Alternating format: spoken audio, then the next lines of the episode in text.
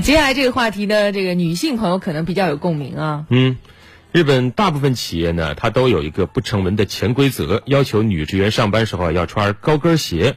但是女性普遍反映，束缚在高跟鞋里的脚啊，又累又疼。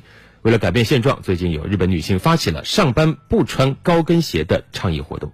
自2005年日本政府推广清凉办公之后，近年来领带不再是男性职员上班时的标配。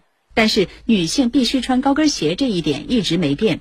近日，一位日本女演员发起了一项上班不穿高跟鞋的倡议，获得了近两万名女性支持。他们向日本厚生劳动省提交了意见，希望政府敦促企业做出改变，允许女性穿舒服的运动鞋和休闲鞋上班。厚生劳动省的工作人员表示，将就此进行认真考虑。嗯。因为在日本呢，有一条不成文的规定，也算是他们那儿的一个职场潜规则吧。就是日本女性在职场等正式场合必须要穿着高跟鞋，而且呢，那种样式还比较固定，就是那种浅口的、无带的、黑色的有跟儿的皮鞋，这样的一些高跟皮鞋，在女性找工作的时候也被认为是标配。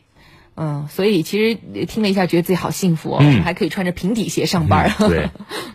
那日本厚生劳动省的官员表示，这是这个部门第一次收到这么多人请愿，要求禁令强制不要再这样了啊。但是呢，说由政府出面制定法律打击性骚扰或者打击职场歧视是很困难的一件事情。目前日本有法律禁止在招聘、晋升、培训、签合同等阶段出现性别歧视，但是并没有办法涉及到着装规范。对，不久前请愿网站 Change 的 ORG 在东京就举行了一场活动，邀请男性体验穿着高跟鞋走路的不适和不便啊。呃，各位男性朋友确实可以去尝试一下。那有没有这么大码子高跟鞋啊？